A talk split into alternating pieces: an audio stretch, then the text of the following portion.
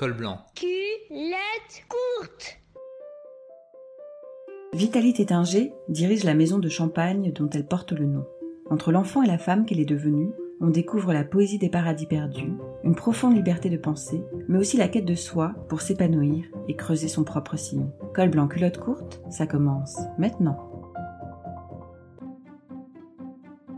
Et tu disais quoi, petite?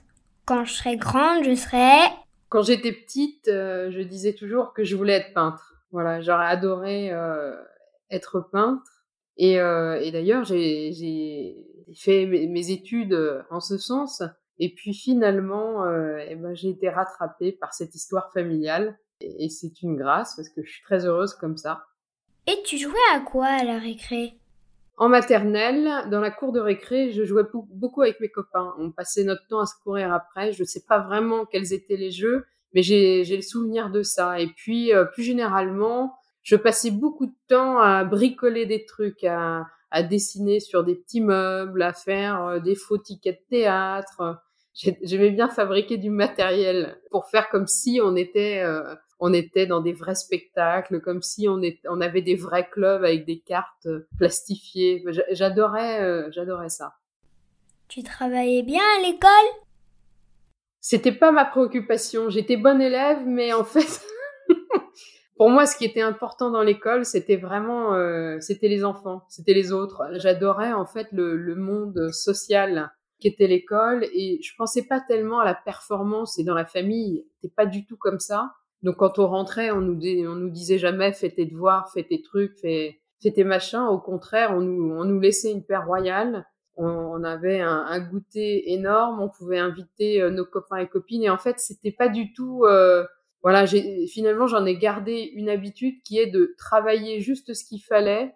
En tout cas, à l'époque, euh, à l'école, ça se passait comme ça. Je travaillais juste ce qu'il fallait pour euh, pour que ça passe. Voilà. Quel était ton livre préféré? En fait, je pense que euh, l'enfance est toujours euh, jalonnée de plein de livres euh, qui sont lus à répétition et c'est vrai qu'il y en a il y en a certains qui sont qui sont plus marquants que d'autres. J'en ai un qui était merveilleux. Alors je sais plus le titre exact, mais je crois que ça s'appelait Au revoir Blaireau. Et c'était l'histoire en fait d'un animal qui, qui s'en allait. Et c'était un livre sur le deuil, mais pour les enfants. Et j'avoue que j'avais un faible pour celui-là. Mais j'aimais beaucoup Ernest et Célestine, j'aimais beaucoup euh, les fables de La Fontaine, j'aimais, en fait, j'ai, voilà, c'était, j'étais assez ouverte en général. Et les mots tordus aussi, voilà.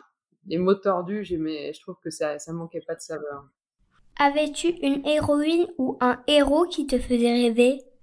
Non, à l'époque, euh, pas vraiment. Je me, je, je, fonctionnais pas par rapport à des, des héros ou des héroïnes. J'adorais euh, les, les, problématiques humaines. En fait, je pense que tout se liait et j'aimais bien, euh, j'aimais bien plonger dans une histoire. J'adorais.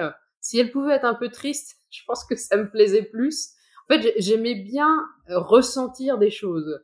Et, et finalement, c'était pas les héroïnes, c'était pas les héros, c'était vrai. Je m'identifiais pas aux gens, mais plutôt aux histoires. Quand tu étais enfant, est-ce que tu pensais qu'il y avait des métiers pour les hommes et d'autres pour les femmes? Ça n'existait pas ça à l'époque.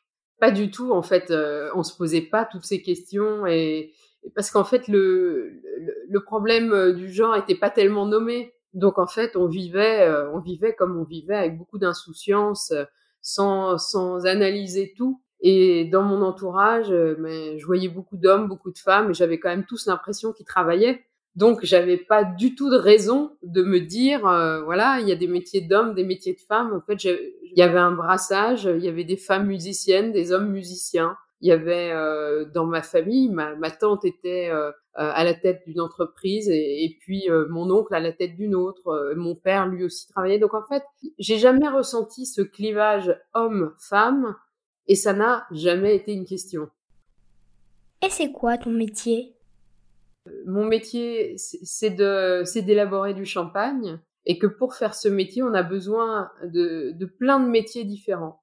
Et je dirais que finalement, euh, moi, mon rôle dans toute cette organisation, c'est peut-être euh, de faire le lien entre tous les métiers et de faire en sorte qu'ils fonctionnent bien les uns avec les autres et qu'ils donnent de bons champagnes. Qu'est-ce qui te rend fier dans ton travail?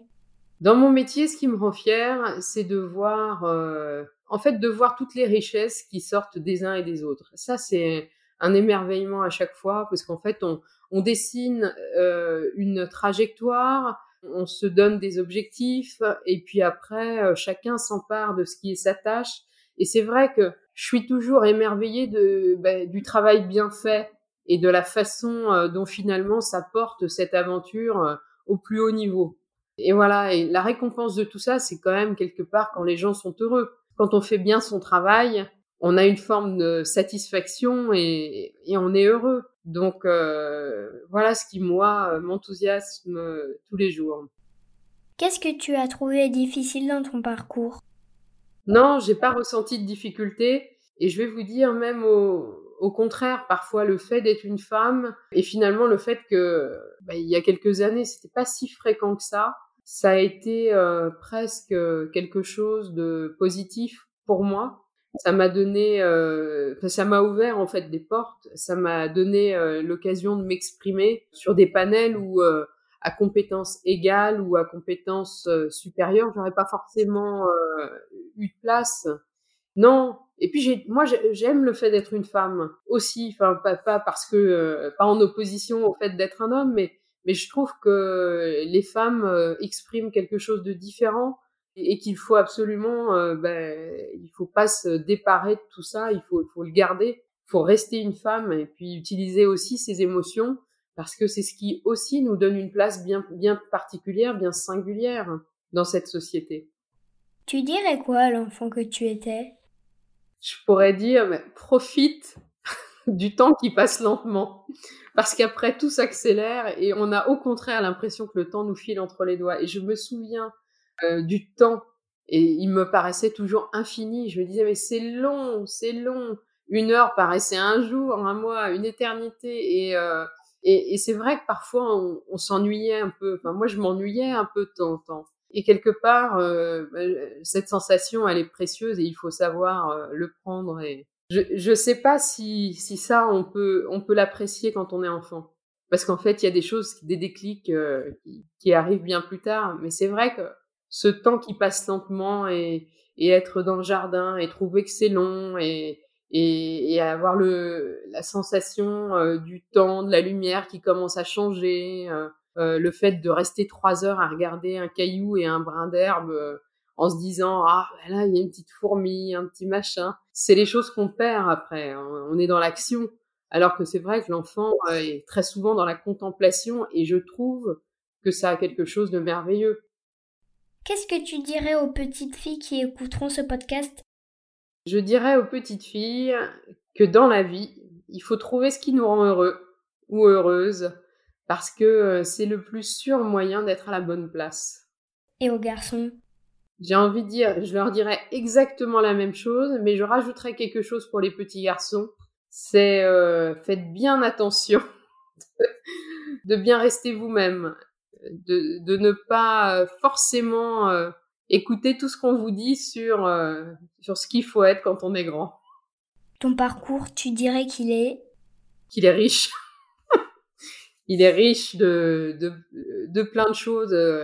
Euh, bah, parce que aussi, finalement, euh, quand on ouvre une porte, on arrive sur un territoire plus large. Et puis que ce territoire, finalement, euh, eh ben, il est pas mal chargé de portes. Quand on en ouvre encore une autre, une autre, une autre, on finit par, par accéder à des choses qui sont toutes très intéressantes et qui sont souvent très complémentaires.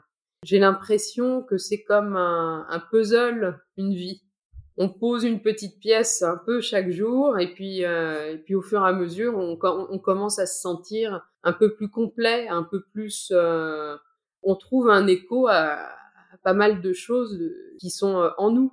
Donc voilà, je dirais que mon parcours il, est il est riche et finalement assez inattendu. Je ben, je suis très agréablement surprise de cette vie. C'est chouette et ce n'est pas fini. La seule arme des enfants contre le monde, c'est l'imaginaire. Col blanc, culotte courte revient très vite. Un podcast en derby.